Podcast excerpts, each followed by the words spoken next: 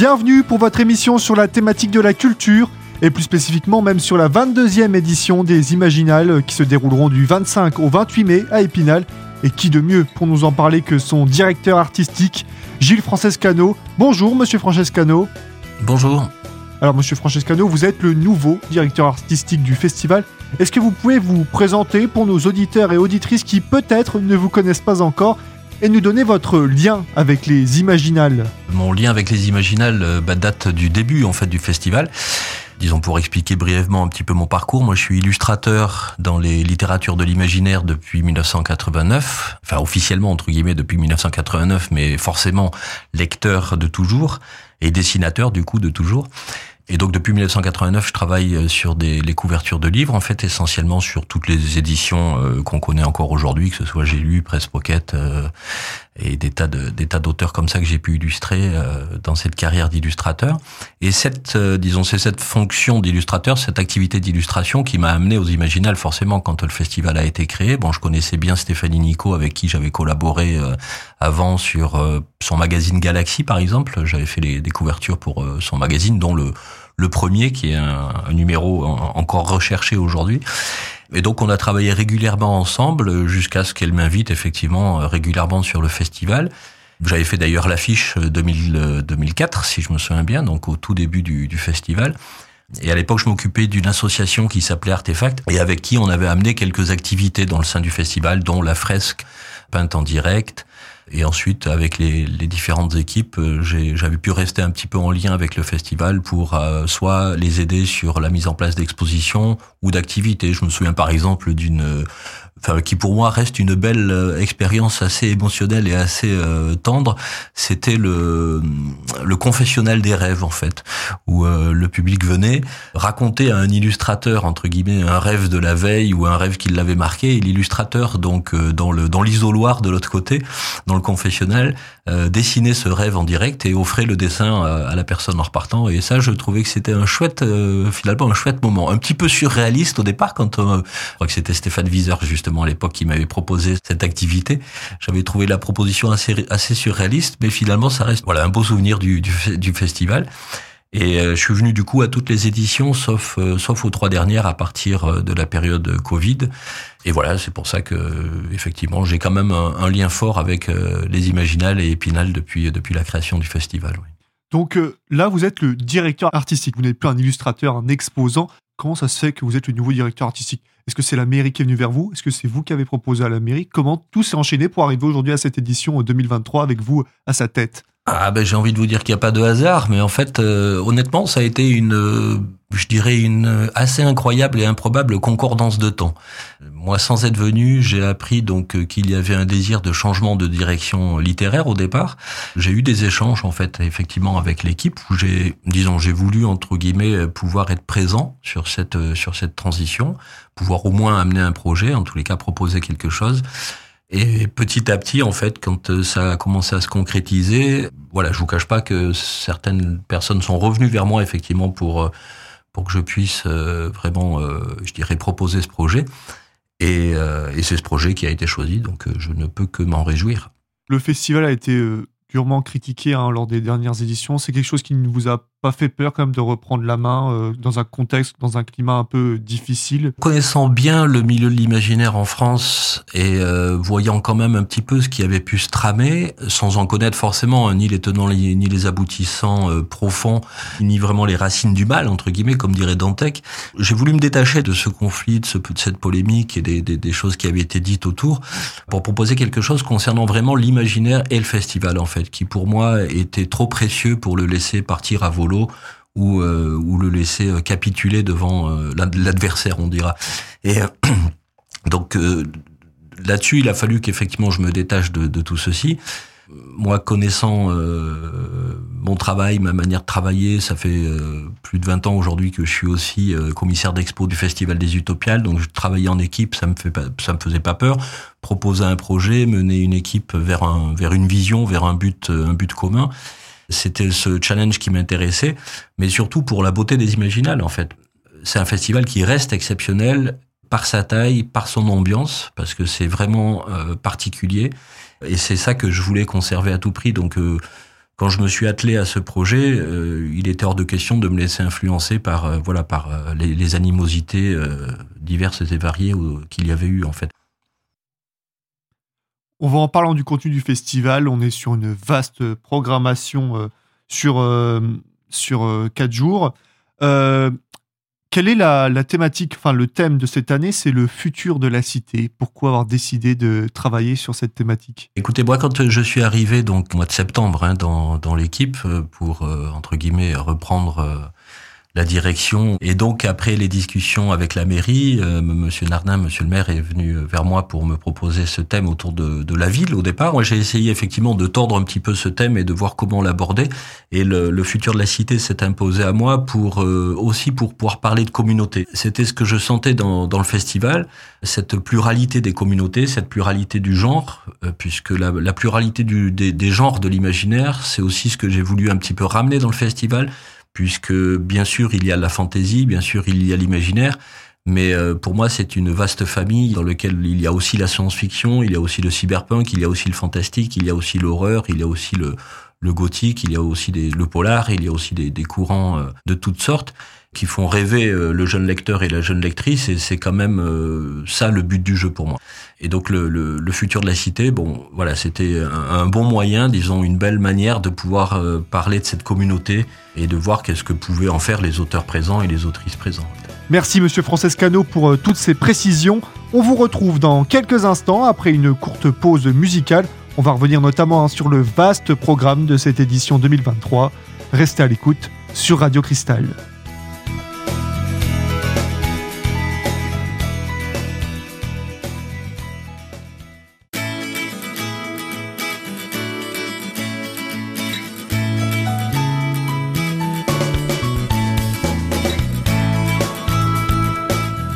C'est l'heure de la seconde partie de votre émission culturelle ayant pour thématique aujourd'hui les Imaginales.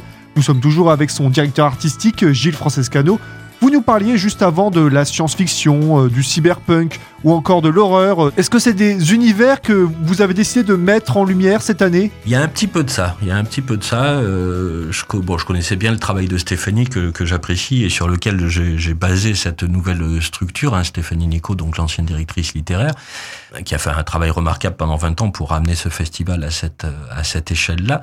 Mais effectivement, moi, il y a des thèmes simplement par goût aussi, hein, qui sont forcément différents. C'est pour ça que, par exemple, mon choix euh, sur le coup de cœur euh, cette année, sur euh, la présence de certaines expositions, m'a amené voilà sur des sur des genres qui avaient été moins explorés en fait sur les sur les dernières années du festival, voire pas du tout en fait, ou, ou disons effleurés entre guillemets. On est sur de nombreux exposants, hein, des illustrateurs, des auteurs français, mais aussi étrangers. Est-ce que vous pouvez nous donner quelques noms, dont une notamment, qui je crois est votre coup de cœur? Alors le coup de cœur, effectivement, enfin mon coup de cœur euh, cette année, c'est Morgane Cossarieux, qui est euh, une autrice qui vit à Berlin actuellement et qui euh, qui travaille, je dirais, dans une horreur très charnelle, on dira, puisque ses nombreux textes ont revisité pas mal euh, le mythe entre guillemets du vampire. Elle a traversé les ombres, je dirais, dans, sa manière d'aborder le thème en fait, parce qu'on peut se dire que ce sont des thèmes éculés qui, qui ont été euh, exploités pendant déjà de nombreuses années mais elle a amené un regard contemporain sur euh, sur sur ce thème avec son écriture qui est magnifique en fait, hein, une écriture tout en efficacité, euh, sobre, euh, qui correspond vraiment bien, à, disons, au thème qu'elle aborde, et que ce soit voilà que ce soit euh, des romans comme Dans tes veines, qui ont vraiment une espèce de, je dirais, de, de, punk attitude autour du mythe du vampire, ou son, son petit dernier Vertèbre en fait qui est sorti au Diable Vauvert où elle travaille, enfin là sur la lycanthropie. Bon, là, je vais pas dévoiler le thème du roman, mais effectivement, je dirais c'est une installation du fantastique assez jubilatoire sur le sur son dernier qu'elle avait peut-être abordé plus plus frontalement sur le sur les les, romans concernant le, le, vampirisme. Mais la vertèbre, effectivement, moi c'est un petit texte entre guillemets que j'ai vraiment apprécié dans la manière d'installer entre guillemets le fantastique dans dans un quotidien tout ce qu'il y a de plus de plus simple. Et cette cette vision noire entre guillemets du roman, c'est un petit peu ce que j'ai voulu apporter voilà aussi dans les expositions. C'était comme vous dites effectivement pour euh, pour voir la lumière il faut il faut être dans l'ombre et il faut pas avoir peur de, de la traverser. Montrer des parts euh, les parts sombres de l'être humain c'est pas forcément les ceci complaire quoi en fait. C'est aussi montrer euh, ce qu'on peut en faire comment on peut sublimer ce, ce petit ce petit personnage entre guillemets qui qui vit en nous c'est pour ça que, par exemple, voilà, sur des sur des expos comme Hans Rudy Giger, par exemple, je dirais, j'ai envie de faire presque la comparaison entre un, un tableau de Hans Rudy Giger et le travail de Morgan Cossarieux, quoi. En fait, quand on on regarde en surface, effectivement, on voit peut-être voir des ombres euh, et des des œuvres euh, sombres et noires. Et finalement, on s'aperçoit que toute, toute cette noirceur a été mise pour pouvoir montrer la lumière, quoi, en fait. Et, c'est d'autant plus flagrant dans, un, dans, un, dans, une image, quoi, en fait, forcément. On est sur euh, à peu près combien d'exposants euh, qui viennent euh, cette année? Alors là, on est sur, il y a une quelque chose comme 140 ou 160 auteurs invités, tout confondus. En, tous les stands sont pleins comme d'habitude, en fait, et toutes les activités qui étaient présentes les, les, les années précédentes sont restés, euh, auxquels se sont agrégées d'autres activités comme le pôle immersif par exemple, euh, qui va se passer dans un Magic Mirror où on a voulu montrer les, je dirais, les nouvelles technologies au service de l'imaginaire et au service de la cité, puisque forcément, hein, ce, ce, thème de la cité, il fallait bien que l'on qu'on le présente aussi d'une certaine manière. Donc, on, on, va avoir des entreprises locales qui, qui viendront un peu montrer leur savoir-faire pour expliquer au public quels seront les, supports de demain, forcément. Pareil au, travers des tables rondes, par exemple, avec euh, pour là des thèmes euh, qui nous en ce moment nous préoccupent beaucoup, par exemple avec l'intelligence artificielle. Donc on, on, aura des tables rondes autour de ça, on a des tables rondes autour du, des réseaux sociaux, des, des, choses comme ça, pour euh, ne pas se couper de la réalité. En fait, l'imaginaire, c'est bien quand il prend appui sur la, la réalité. Quoi. En fait, c'est un petit peu voilà ce que j'aime dans le texte de, de, de Cossarieux, à savoir voilà le fantastique qui s'installe dans le quotidien et l'imaginaire, c'est un petit peu ça, en fait. C'est sublimer la réalité, sublimer le quotidien pour voir qu'est-ce que l'on peut en faire et puis s'apercevoir qu'il suffit de, bah, de, de, travailler sur cette imagination pour modifier le, modifier le quotidien et modifier la réalité. Et donc c'est un petit peu l'idée, voilà, un petit peu montrer un petit peu tout ce qui peut être fait autour de la littérature de l'imaginaire pour montrer que c'est pas que de la littérature de l'imaginaire, quoi, que c'est aussi quelque chose qui influence notre réel et peut peut le modifier à tout instant. Alors vous l'avez dit, euh, il y a de la littérature, hein, c'est surtout de base de la littérature imaginale, mais il y a aussi des, des expositions, et si on a quelques-unes qui sortent un peu du lot, qui euh, que vous appréciez euh, davantage? Ah bah alors là, ça va être peut-être des goûts personnels, mais euh, j'ai envie de dire que toutes sortent du lot. Par exemple, il y a Laurent Gapaillard, dont le travail d'originaux sera exposé au MUDAC, retravaillé à la, à la mine de plomb, euh, graphite, et euh, ça pour moi c'est un, je dirais un travail que vraiment j'adore parce que c'est un, c'est un travail d'une simplicité extrême, simplement avec euh, voilà, on revient au papier, on revient à l'outil le, le, plus simple euh, au niveau de l'expression artistique et il en, il en fait des, des, paysages juste incroyables en fait. Même moi en tant que dessinateur, quand je vois un travail de Laurent Gabaillard, j'ai quand même du mal à comprendre le cheminement entre sa main et son cerveau quoi en fait. Je me dis waouh mais comment il a fait pour concevoir un tel univers et le mettre le mettre en, en forme sur le papier de cette façon-là. Donc là, vraiment, je vous invite à aller voir les, les originaux au MUDAC euh, de Laurent Gapaillard parce que c'est une œuvre assez incroyable et il sera présent sur le, sur le festival aussi. À la BMI, nous avons donc euh, l'exposition de Hans Rudy Giger, le créateur d'Alien, enfin le créateur à la base du, du, du monstre Alien euh, dans, les, dans les films de science-fiction. Là, on a une, une exposition euh, avec quand même quelques bonnes dizaines d'œuvres, en fait, avec des originaux qui n'ont jamais été montrés aussi, et donc euh, avec de grandes images aussi sur sa série New York, en fait, puisqu'il a, il a beaucoup travaillé à partir de l'architecture de la ville de New York. Et euh, il est plus connu pour son côté organique et biomécanique euh, lié à Alien et à toutes les créatures qu'il a pu faire ensuite pour le cinéma. Mais sa série New York, pour moi, est vraiment euh, incroyable parce qu'elle est totalement claustrophobe en fait. Et là, on sent vraiment qu que l'outil ne lui a plus servi qu'à mettre en situation ses, émotions, quoi, en fait. Et c'est vraiment un, vrai voyage intérieur pour le coup. Ouais. Merci, Monsieur Francescano, pour toutes ces précisions. C'est la fin de la seconde partie de notre émission, euh, mais on se retrouve hein, dans quelques minutes hein, pour la dernière partie, toujours avec Gilles Francescano, où vous allez notamment nous parler de l'avenir que vous souhaitez pour les Imaginales, euh, comment vous souhaitez voir évoluer le festival. Restez à l'écoute, on revient dans quelques instants sur Radio Cristal.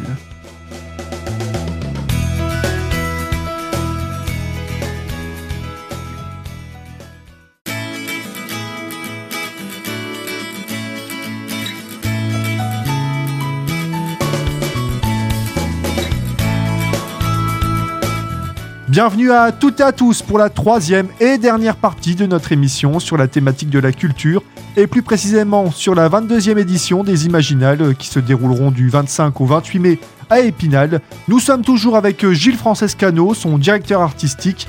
Et avant d'occuper ce poste, vous étiez, et vous l'êtes toujours d'ailleurs, illustrateur, comme vous nous l'avez expliqué en introduction de cette émission. Est-ce que ce passé d'illustrateur vous donne un autre regard, euh, une autre approche du festival? Ah bah oui, je suis obligé de le dire quand même. Oui, je suis obligé de reconnaître qu'il y a une vision différente euh, des choses. Je sais pas si on doit creuser, peut-être que la vision, je dirais esthétique, donne une perception ou, ou peut-être un, je dirais, amène un défaut de l'œil ou un défaut de la perception de l'environnement entre guillemets, où on est plus sensible à l'harmonie peut-être, à l'équilibre des choses en fait.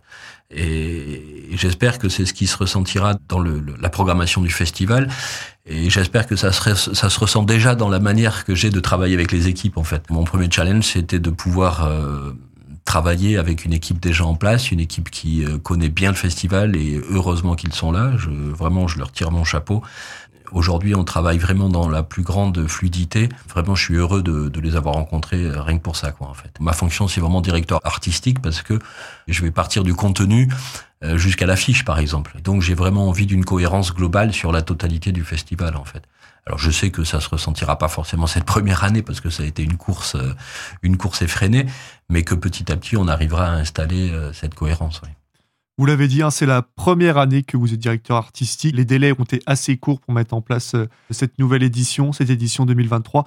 Est-ce qu'à l'avenir, si vous êtes euh, toujours le directeur artistique, on l'espère, qu'est-ce que vous souhaitez pour la suite? De nouvelles idées peut-être, une vision peut-être plus internationale, parce que vous l'avez dit, c'est quand même un, festival reconnu, en tout cas, ne serait-ce au niveau euh, national.